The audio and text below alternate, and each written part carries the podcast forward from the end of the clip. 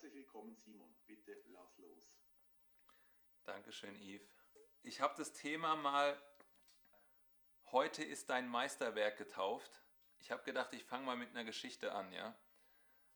Ähm, ich lese euch die einfach mal vor, um ins Thema einzusteigen, ja.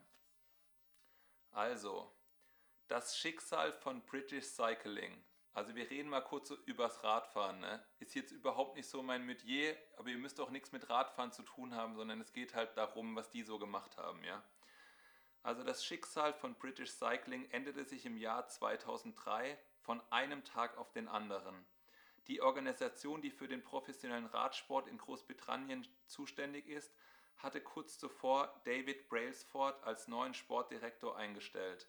Damals erzielten die britischen Radprofis seit fast 100 Jahren nur mittelmäßige Ergebnisse.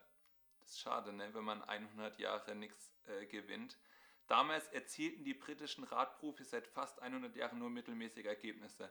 Seit 1908 hatten sie bei den Olympischen Spielen nur eine einzige Goldmedaille gewonnen und beim wichtigsten Radrennen der Welt, der Tour de France, sah es noch schlechter aus.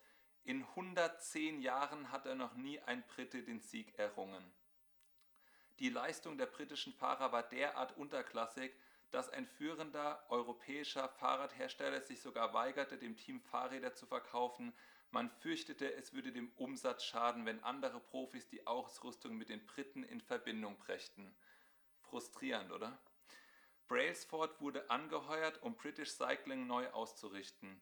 Im Gegensatz zu früheren Trainern war er eifriger Verfechter einer Strategie, die er als Aggregation marginaler Gewinne bezeichnete. So, jetzt wird es interessant. Nach dieser Philosophie wird bei allem, was man tut, nach winzigen Verbesserungsmöglichkeiten gesucht. Brailsford erklärte das so. Das ganze Prinzip gründet auf der Vorstellung, dass sich letztlich eine deutliche Steigerung ergeben müsste, wenn man alles, was in irgendeiner Weise mit dem Radfahren zu tun hat, in seine Bestandteile zerlegt, um ein einziges Prozent zu verbessern und anschließend wieder zusammenzusetzen. Brailsford und seine Trainer begannen mit kleinen Veränderungen, die für ein professionelles Radsportteam nicht weiter ungewöhnlich sind. Die Sattel wurden bequemer gestaltet und die Reifen mit Alkohol abgerieben, damit sie besseren Grip haben. Die Fahrer sollten elektrisch beheizte Overshorts tragen, die während der Fahrt für die ideale Muskeltemperatur sorgten und sie verwendeten Biofeedback-Sensoren, um zu kontrollieren, wie die einzelnen Sportler auf ein bestimmtes Training reagierten. Das Team testete verschiedene Stoffe in einem Windkanal und stattete die Outdoor-Fahrer mit Indoor-Rennanzügen aus, weil diese leichter und aerodynamischer waren. Doch damit nicht genug. Brailsford und sein Team fanden auch in weniger offensichtlichen Bereichen Möglichkeiten für einprozentige Verbesserungen. Sie probierten unterschiedliche Massagegels, um eine möglichst schnelle Muskelregeneration zu erreichen. Sie engagierten einen Chirurgen, der allen Fahrern zeigte, wie man sich am besten die Hände wäscht, um Erkältungen vorzubeugen. Sie fanden heraus, mit welcher Art von Kissen und Matratze die einzelnen Fahrer am besten schliefen. Sie lackierten sogar die Innenwand des Teams LKWs weiß, um kleine Staubfetzen zu erkennen, die normalerweise unbemerkt blieben, die Leistung der hochempfindlichen Fahrräder aber beeinträchtigen konnte. So kamen viele hundert minimale Verbesserungen zustande, die schneller Erfolg zeigten, als man es sich vorgestellt hatte. Schon fünf Jahre nach dem Amtsantritt von Brailsford dominierte das britische Cycling-Team die Straßen- und Bahnradrennen bei den Olympischen Spielen 2008 in Peking und sicherte sich unglaubliche 60 Prozent aller erreichbaren Goldmedaillen. Vier Jahre später, als die Olympischen Spiele in London stattfanden, setzten die Briten mit neun olympischen und sieben Weltrekorden neue Maßstäbe. Im selben Jahr gewann Brantley Wiggins als erster britischer Radfahrer die Tour de France. Im nächsten Jahr siegte sein Teamkollege Chris Froome bei diesem Rennen und soll diesen Triumph 2015, 2016 und 2017 wiederholen, sodass sich das britische Team in sechs Jahren fünf Tour de France-Siege sicherte. In den zehn Jahren zwischen 2007 bis 2017 gewannen britische Radsportler 178 Weltmeisterschaften und 66 olympische oder paralympische Goldmedaillen und holten fünf Siege bei der Tour de France. Das gilt allgemein als erfolgreichste Siegesserie der Radsportgeschichte. 110 Jahre Pleite, ja, und zwar richtig miese Reputationen, es geht gar nichts, ja. Und wie haben die diese Sachen geändert, ja? Da gab es kein, kein Zufall oder, oder ein Versehen, ja, sondern die haben ganz, ganz viele kleine Sachen getunt, um besser zu werden, ja. Und das ist unser Fokus. Das heißt, wenn du seit 30, 40, 50, 60 Jahren lebst, ja, und der Meinung bist, irgendwie schaffe ich das nicht mehr genauso zu wandeln, wie ich mit dem Herrn wandeln will. Irgendwie schaffe ich das nicht, die Resultate zu erzielen, die ich gerne erzielen würde. Irgendwie schaffe ich das nicht, genau an die Stelle zu kommen, mich genau dahin zu navigieren, ja, wo der Heilige Geist das in meinem Leben tut, was eigentlich in meinem Herz innen tatsächlich da ist, ja. Dann lass dich heute ermutigen, ja. Wenn die Briten 110 Jahre Pleite hatten, ja, kannst du nach 30, 40 Jahren extrem erfolgreich werden und zwar in kürzester Zeit, okay? So, und ähm, über was will ich denn heute reden, ja? Ihr erinnert euch an das Thema, heute ist dein Meisterwerk, ja? Und ich will, dass jeder von euch kurzfristig anfängt zu sagen, heute ist mein Meisterwerk, ja? Und all diese Eindrücke, die es da eigentlich gab, ja, also mit ähm, heute sollten wir Leidenschaft und Liebe für Jesus haben, ja, und wie gehen wir mit Sorgen um und mit Angst, ja, und Gott ist unser Versorger. Und wie führt er uns, ja, wie macht er das genau? Und all diese Sachen, ja, die, die versuche ich heute noch mal ein bisschen, ähm, ein bisschen einzuordnen, ähm, weil die ja in den Eindrücken gekommen sind. Und ich will dieses diesen Input will ich in drei Teile aufteilen, ja. Und zwar, ich, ich glaube, und ich, wir reden danach über Bibelstellen, ja. Ich glaube, wir überbetonen gestern, ja. Also für die Engländer war das ihre 110-jährige Pleiteserie. Wir überschätzen morgen, nach 110 Jahren Pleite wird man wohl nicht durch Zufall anfangen zu gewinnen, ja. Und wir unterschätzen heute. Also ich wiederhole nochmal, wir überbetonen gestern, wir überschätzen morgen und wir unterschätzen heute, ja.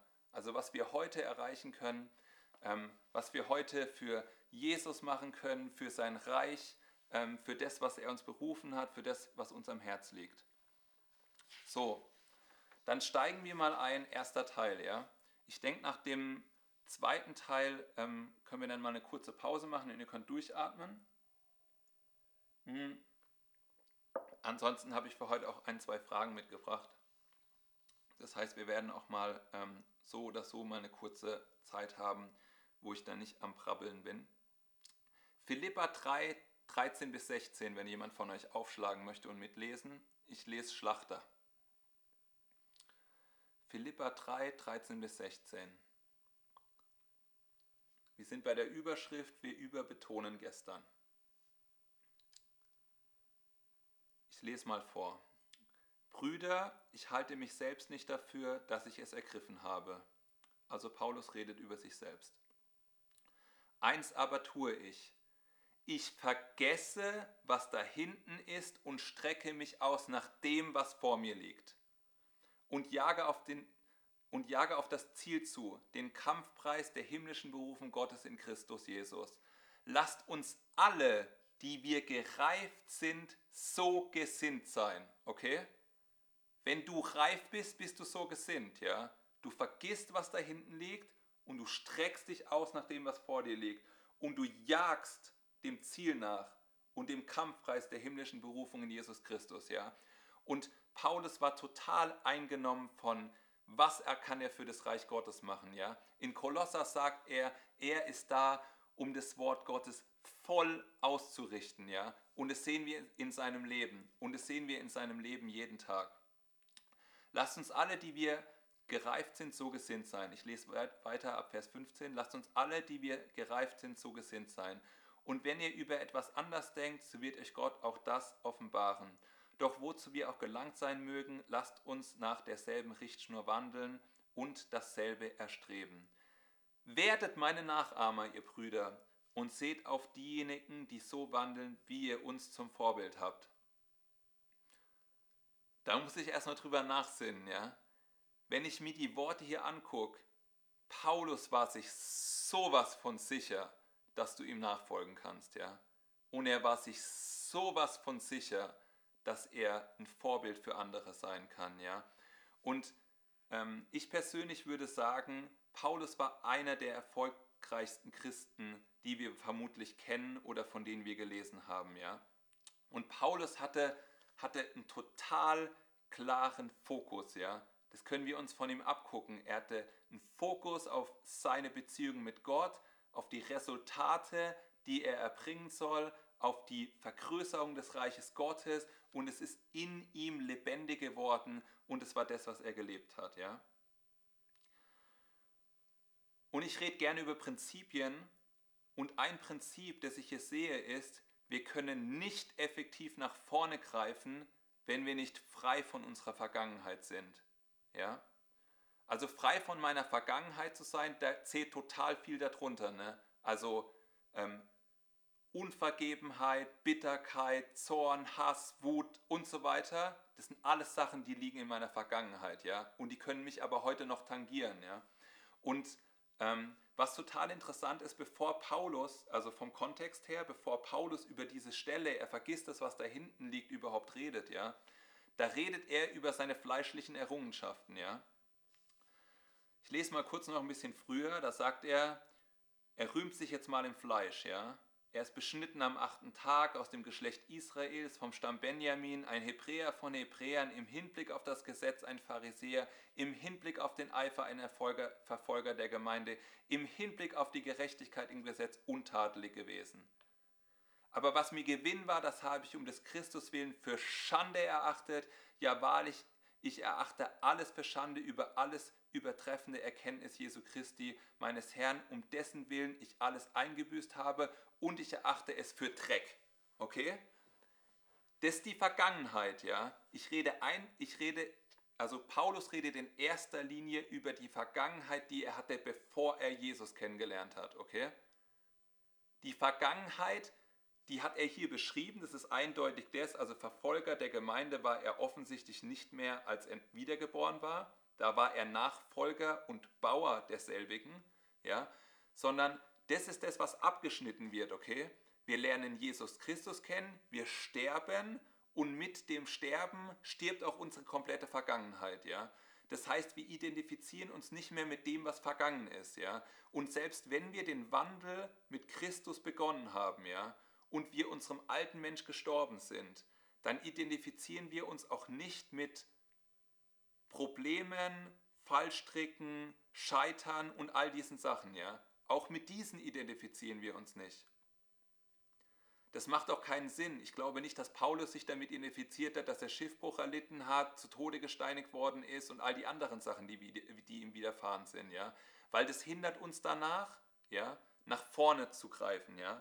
Also ich, er sagt, ich vergesse, was da hinten ist und strecke mich aus nach dem, was vor mir liegt.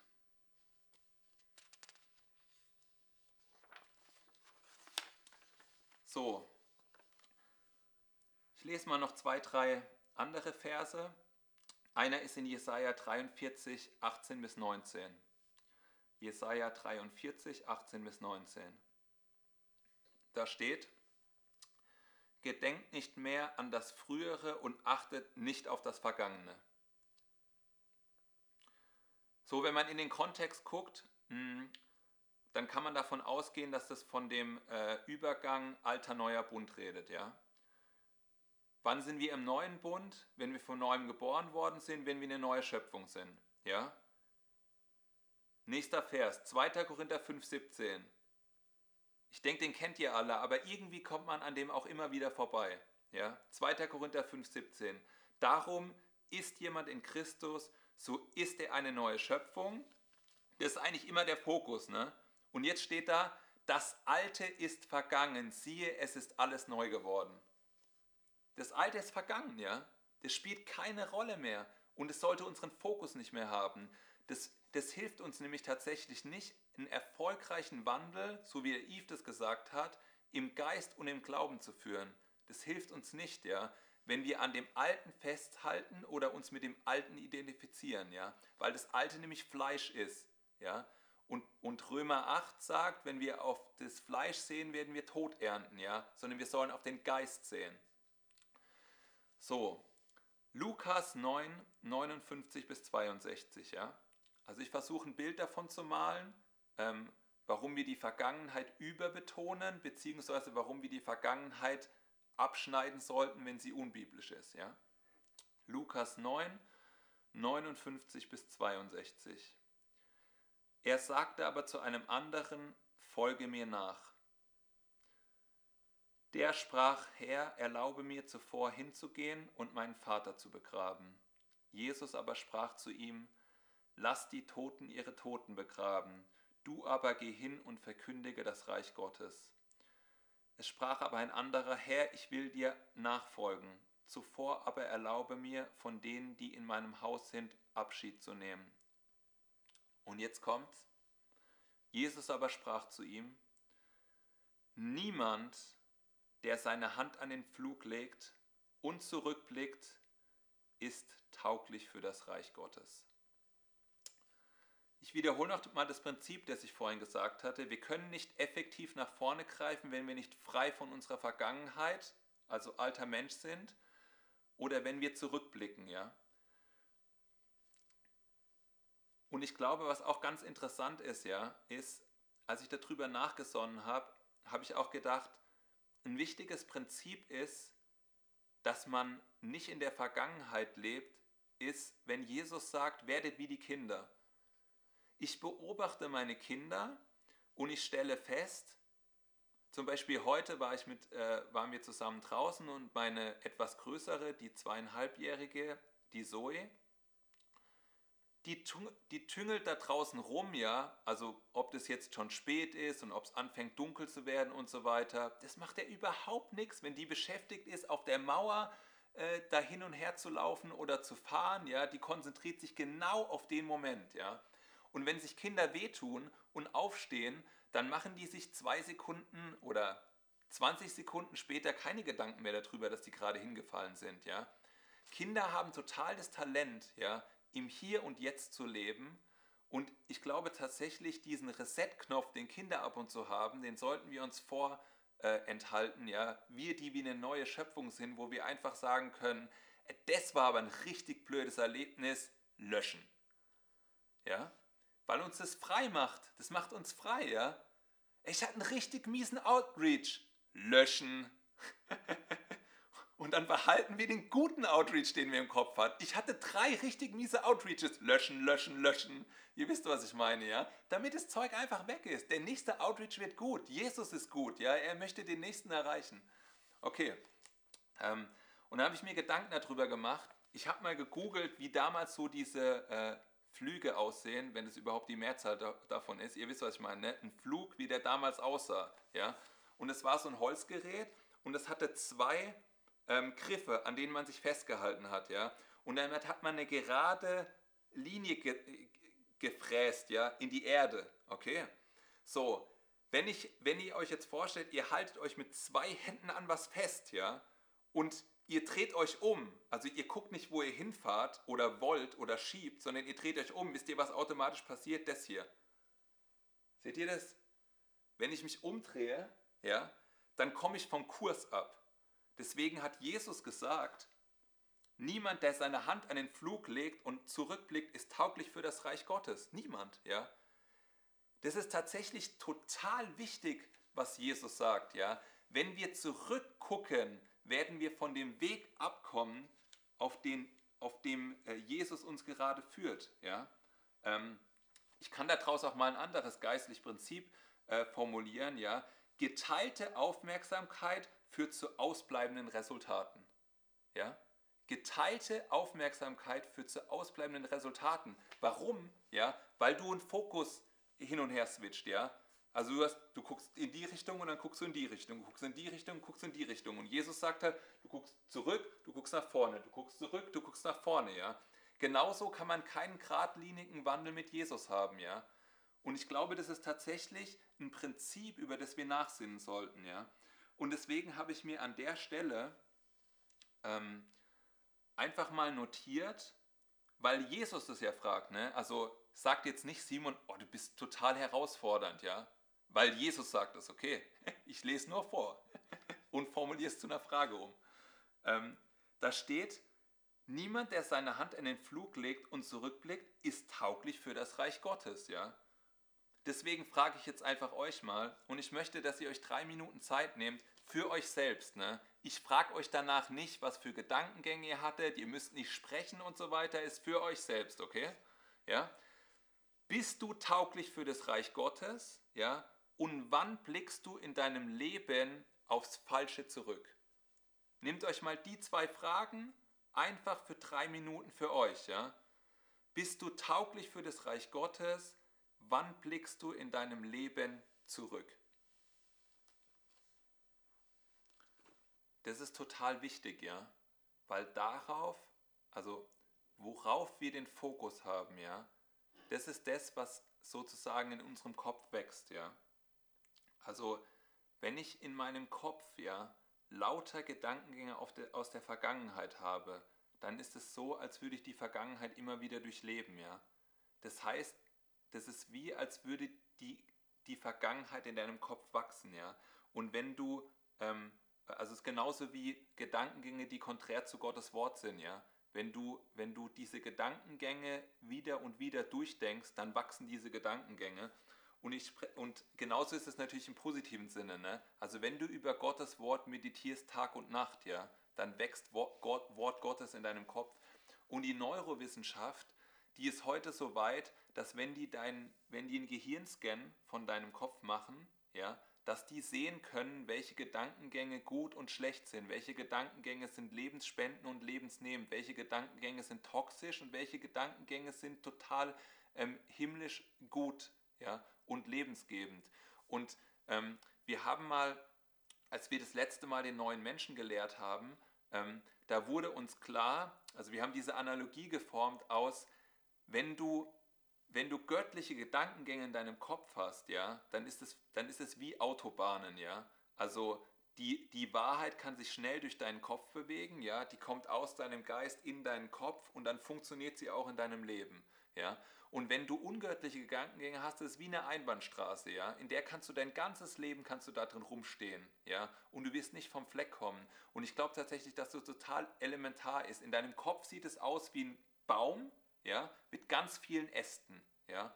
Und wir nehmen mal einen Ast, der heißt zum Beispiel, ähm, ich war in der Vergangenheit nie gut in irgendeiner bestimmten Sache. Ja. Und jedes Mal, wenn du in deinem Ta Alltag wieder auf diese, äh, auf diese Sache stößt, ja, oder ich habe keine Erfolge gehabt im Gebet für jemanden oder bei mir funktioniert Outreachen nicht oder das Wort Gottes produziert in meinem Leben keine Frucht oder welche Lüge auch immer, ja, und ihr kommt an diesem Gestrang der Lüge wieder vorbei, ja, und bestätigt die und denkt drüber nach, dass es ja scheinbar tatsächlich in deinem Leben zu sein scheint, ja, dann wird dieser dieser Ast, der vielleicht so dünn ist, ja, der wird irgendwann so dick. Und das ist Realität, ja. Also das kann man auf den Gehirnscans kann man das sehen. Das ist das, das was die Neurowissenschaft sagt, ja. Und deswegen ist es auch so, so wichtig, ja, wenn Paulus sagt, ich vergesse das, was da hinten liegt, ich konzentriere mich auf die Zukunft, ja, ähm, dass, wir das, dass wir das tatsächlich auch machen. Und ähm, ihr kriegt ja heute Abend so ein bisschen ähm, eine Druckbetankung von mir, ähm, weil dieses Thema ja an dem bin ich sehr, sehr oft über, über Tage, Wochen und Monate vorbeigegangen. Und ich habe ich hab mich die ganze Zeit, die letzten zwei Wochen, als ich das vorbereitet habe, ja, habe ich mich jeden Tag gefragt, wie, wie, wie kann ich es auf den Punkt bringen, dass es sehr schnell geht, ja, weil ihr wisst, Gottes Wort ist oft wie eine Zwiebel, ne? Also man macht eine Schale weg, ja, und dann kommt die nächste Schale und dann kommt die nächste Schale und dann kommt die nächste Schale. So, jetzt will ich aber gerne ganz, ganz viel äh, Schalen auf einmal wegmachen, ja, und wenn ich das nicht richtig mache, dann verliere ich euch irgendwo, was ich nicht hoffe.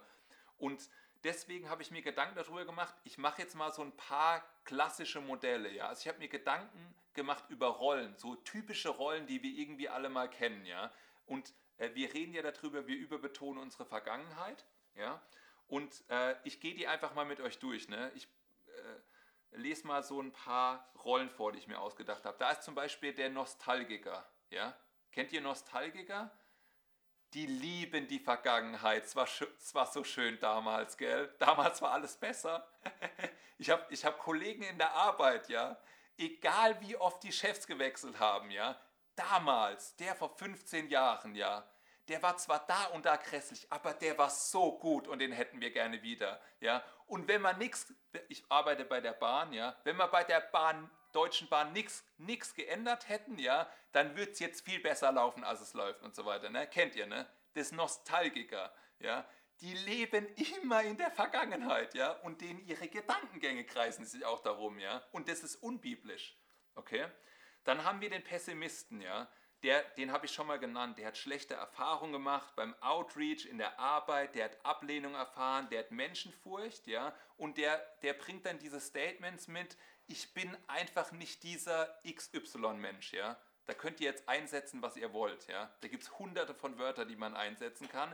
Und der hat sich festgelegt, dass er dieser oder dieser Mensch oder dieser oder dieser Charakter nicht ist, ja. Ich kenne jemanden, seit über 30 Jahren Christ, immer wenn ich mit der Person darüber rede, dass wir das Evangelium teilen können, dann sagt sie zu mir denselben Satz, ja. Ich bin kein Mensch, der selbst an der Straße, auf der Straße angesprochen werden möchte, deswegen bin ich kein Mensch, der jemand anders anspricht, ja.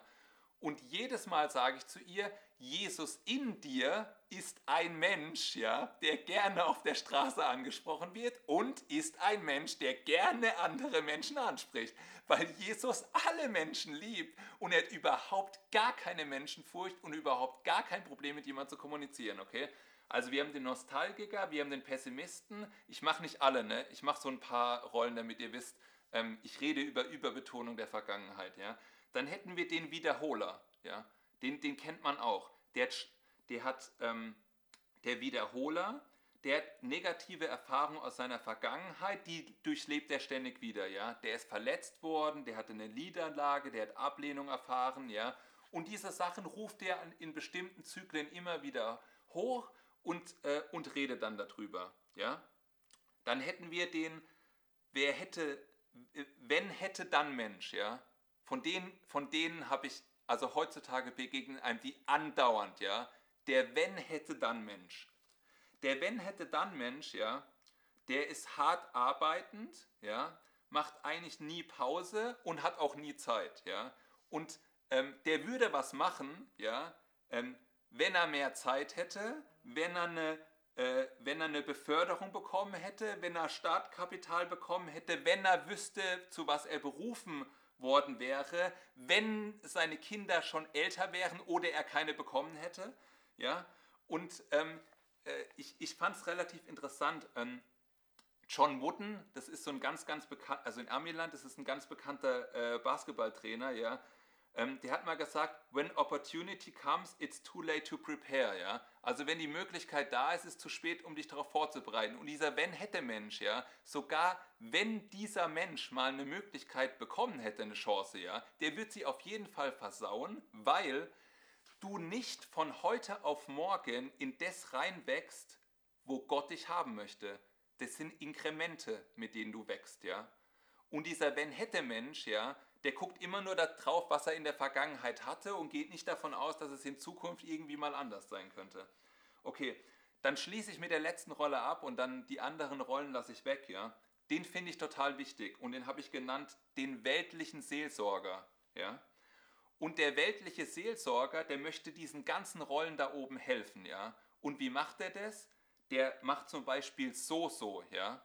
Also der macht zum Beispiel Presenting Jesus, The Wall oder The Father Letter. Ich weiß nicht genau, ob irgendjemand hier von euch so so kennt, sonst könnt ihr das einfach ausklammern.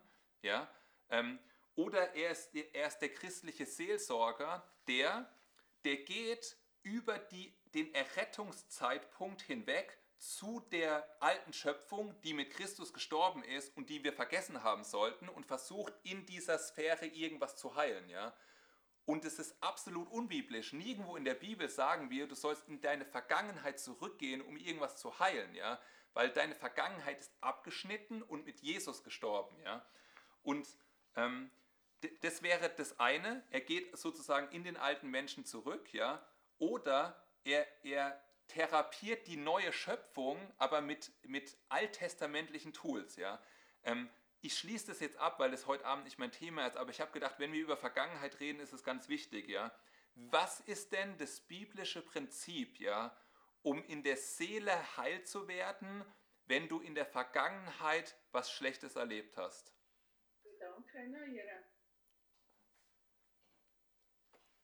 Ja, sehr gut, Dankeschön.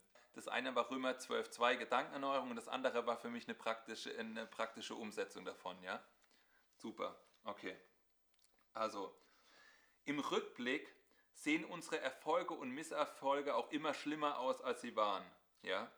Und unser heutiger Tag, ja, der formt sich entweder anhand unserer negativen Erfahrungen aus der Vergangenheit oder aufgrund von Gottes Wort, ja. Und die Entscheidung müssen wir einfach selbst treffen. Und was das Gute an der Sache ist, wenn wir über Vergangenheit reden, ja, ist immer, gestern endete immer letzte Nacht, ja. Also wenn irgendwas dumm gelaufen ist und du schläfst drüber, warum solltest du dann am nächsten Tag es wieder mit in deinen Tag nehmen? Und versteht mich nicht falsch, ja. Ich habe auch Sachen, die ich manchmal in meinen nächsten Tag mit reinnehme und die fressen und die nagen an mir, ja. Und, äh, und ich muss dann sozusagen geistliche, ähm, äh, geistliche Werkzeuge einsetzen, um diese Sachen tatsächlich loszuwerden, ja. Aber wichtig ist erstmal, dass wir tatsächlich erkennen, dass wir Sachen mitgezogen haben ähm, in unseren Tag, ja. So, das heißt, wir schließen mal ab mit, ähm, also alles, was unbiblisch zur alten Schöpfung gehört, ähm, was, nicht, was nicht gut ist, ähm, nicht gerecht, nicht heilig, worüber wir nicht nachsinnen sollten, das ist alles Vergangenheit, ne? das lassen wir hinter uns und ziehen das nicht mehr mit uns, okay? Ich glaube, an der, an der Stelle ist es vielleicht ganz wichtig zu sagen, ähm, es gibt, also generell sind ja Sachen in unserer Erinnerung, die, ähm, die die göttlich sind, gut. Ne? Also ihr erinnert euch an David, der hat gesagt, ähm, Gott war mit mir beim Bär, Gott war mit mir beim äh, Löwe und deswegen ist Gott mit mir auch mit Goliath. Ne? Also ich wollte nur noch mal eine Trennung dazu machen. Ne? Wenn ich über eine Überbetonung der Vergangenheit rede, dann meine ich die schwarzen Flecken in unserer Vergangenheit, die wir nicht brauchen. Okay? Nicht, äh, nicht Wahrheit, äh, die wir mit Gott erlebt haben und die uns stark macht und in Jesus gründet und in ihn verwurzelt, okay? Also wir überbetonen die Vergangenheit.